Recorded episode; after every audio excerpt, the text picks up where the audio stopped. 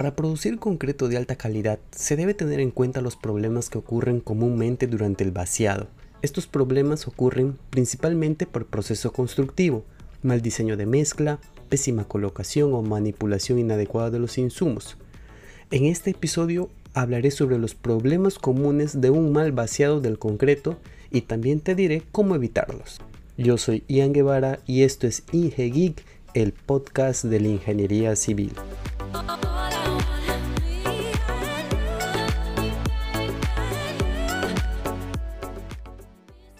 Antes de comenzar con el episodio, también mencionaré que algunos problemas también ocurren debido al efecto climático, como un excesivo calor que acelera la fragua, y en otras oportunidades por agentes externos que dificultan el buen proceso constructivo, condicionando y causando un gran impacto en la resistencia y vida útil del concreto. Por ello, en este episodio te hablaré sobre los problemas más comunes que suelen ocurrir durante el hormigonado o vaciado del concreto, como lo quieras decir, las cuales son los siguientes. Como número uno tenemos la segregación. Esta es la separación de las partículas de concreto en su estado fresco o antes de fragua. Debido a esta segregación en forma de panal pueden ocurrir incrustaciones, lechada, capas porosas y fallas en la unión de la junta de construcción. Para evitar este tipo de problemas o evitar la segregación en sí, se puede tomar las siguientes consideraciones. 1. Cumplir la cabalidad del diseño de la mezcla 2. Mezclar correctamente los insumos del concreto. 3. Mantener una adecuada relación agua-cemento, ya que tenemos el diseño, pero en ocasiones por el clima a veces puede variar según la experiencia del profesional técnico o personal de campo. Número 4. No colocar el concreto desde alturas considerables. Entiéndase esto como la acción de soltar la mezcla desde alturas como mínimo de un metro, o sea, si la altura, vaciar o colocar el concreto es más de un metro, no lo hagas por favor. Y número 5, evitar la vibración excesiva. Como número 2 de estos problemas es la exudación. Cuando el concreto comienza a fraguar, el agua empieza a buscar una salida dentro de la mezcla y empieza a evaporarse por las altas temperaturas producidas por las propiedades del cemento. Si la tasa de evaporación del agua no es suficiente, el agua permanece en la superficie del concreto, como una capa superficial, este es considerado una exudación normal y es parte en sí del proceso de endurecimiento del concreto, pero el sangrado excesivo es perjudicial para el concreto, ya que reduce la unión entre el refuerzo y el concreto, ocasionando como resultado una baja considerable en la resistencia y durabilidad del concreto. El sangrado o exudación se puede evitar utilizando estos métodos. Número 1. Mantener una proporción adecuada de agua y cemento.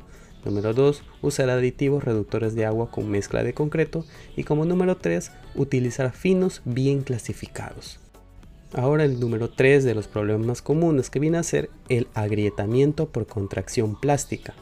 Si la evaporación del agua de la mezcla del concreto es mayor al agua de la exudación, entonces se produce un agrietamiento de manera superficial en el concreto. Esta patología también es común en climas calurosos. Como otro problema común o número 4 es el polvo. Si la unión de la superficie del concreto es débil en la capa posterior, la superficie se empolva bajo el tráfico, como se puede observar en la imagen que tenemos en nuestro blog www.ingegeek.site. Si queremos evitar el polvo en nuestro vaciado, o bueno, después de nuestro vaciado, tomemos las siguientes medidas. Número 1. Mantener la relación agua-cemento a un nivel razonable. Esta es la segunda vez que estoy mencionando en mantener la relación agua-cemento. Como número 2, utilizar agregados libres de polvo. Número 3, asegurar un buen curado. Número 4, evitar realizar los trabajos de acabados del concreto con agua contaminada. Siempre utilicemos agua eh, limpia, si es posible, no potable, pero limpia.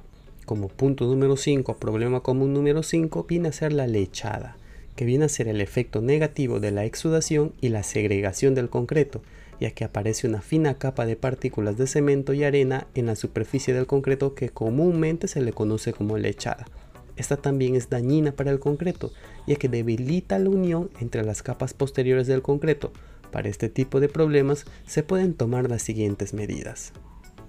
Como punto número 1, retire la arcilla, el polvo, el limo y otros materiales orgánicos del agregado del concreto antes de mezclar, o sea, tener tu material eh, o agregado grueso fino limpio. Número 2. No aplicar agua sobre el concreto fresco durante el trabajo de acabado. Como punto número 3, mantener una proporción adecuada de agua y cemento, nuevamente. Como punto número 4, utilizar finos bien clasificados, o sea, el tamizado. Número 5, utilizar aditivos reductores de agua con mezcla de concreto. Y como último problema común dentro de un mal vaciado es el desprendimiento o descamación del concreto. Esto ocurre cuando aparecen los agregados del concreto en la superficie debido a una descamación o desprendimiento del mortero de la superficie del concreto. Se pueden tomar las mismas acciones de protección para la lechada y el polvo para proteger las incrustaciones del concreto.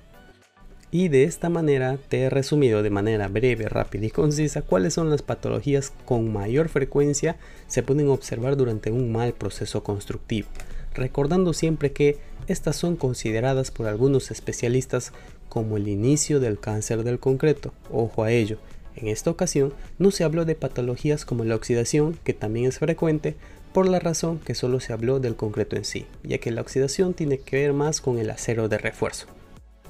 Y bueno, no podría irme sin decirles que si quieren más información de ingeniería civil, les invito a visitar mi blog www.ingegeek.site, al igual que también todas mis redes sociales, Facebook, Instagram, TikTok, también algunos videos en YouTube y propiamente dicho, nuevamente por considerar así, el blog.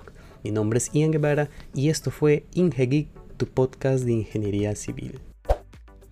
No te olvides de seguir a Ingegeek en todas sus redes sociales.